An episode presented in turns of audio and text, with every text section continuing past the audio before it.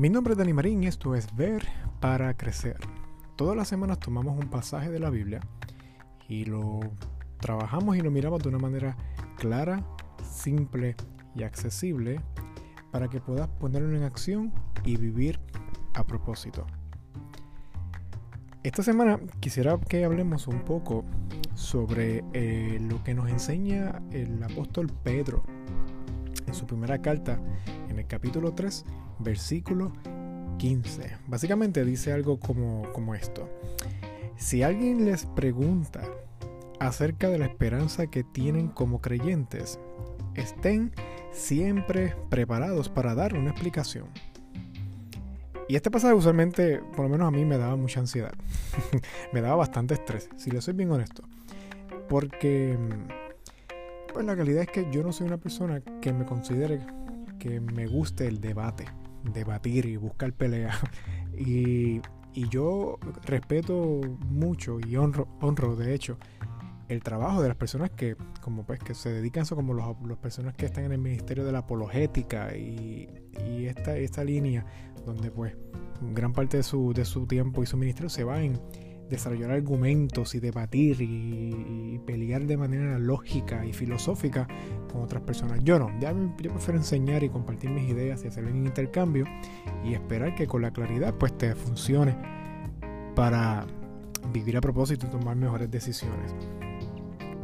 Pero mirándolo desde otro punto de vista, esto que nos enseña Pedro no se trata necesariamente de hacer debates.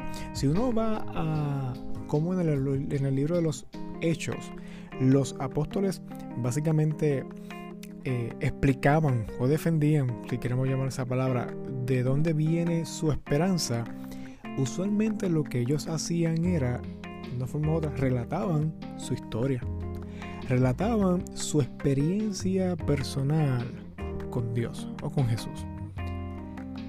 Tú ves a Pedro, en su primer discurso donde se convirtieron 3.000 personas que los escuchaban hablar y te vas a dar cuenta que lo que él hacía era hablar de lo que vio, hablar de lo que conoció y cómo eso se había reflejado en las, las escrituras con las que él creció toda su vida. Pedro no desarrolló todo un análisis, un debate, una super mega profundidad filosófica. Él contó lo que había vivido con Jesús. Pablo, por otro lado, el apóstol Pablo, una de sus herramientas más poderosas para explicar y compartir el Evangelio, eh, particularmente un aspecto evangelístico y contestar la pregunta de las personas de dónde viene tu esperanza, lo hacía contando su historia. ¿Quién era él antes de conocer a Jesús? ¿Y quién es él después de conocer a Jesús?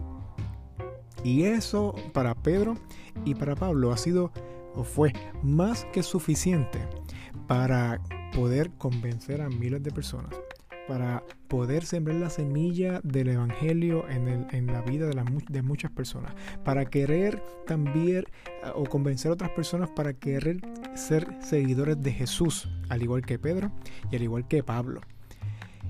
Y es solo contando su experiencia. Amigos, definitivamente, si sigues a Jesús, has tenido una experiencia con Él. Me parece que es imposible que Jesús llegue a contacto de tu vida y que algo no se haya visto transformado, que haya algo no se haya visto impactado. Pues, ¿qué te parece si conviertes eso que Jesús ha hecho en tu vida? Esa experiencia que viviste a la luz de la palabra, ese testimonio de alguien que dijo una palabra y cambió tu vida, esa decisión que tomaste con miedo y, pero viste como Dios te respaldó y fue fiel. Esa es la historia que va a ser la contestación a la pregunta de muchos de dónde viene tu esperanza. Así que no tomes por menos tu historia, sino todo lo contrario. Considérala la herramienta más poderosa para compartir quién es Jesús en la vida de otros.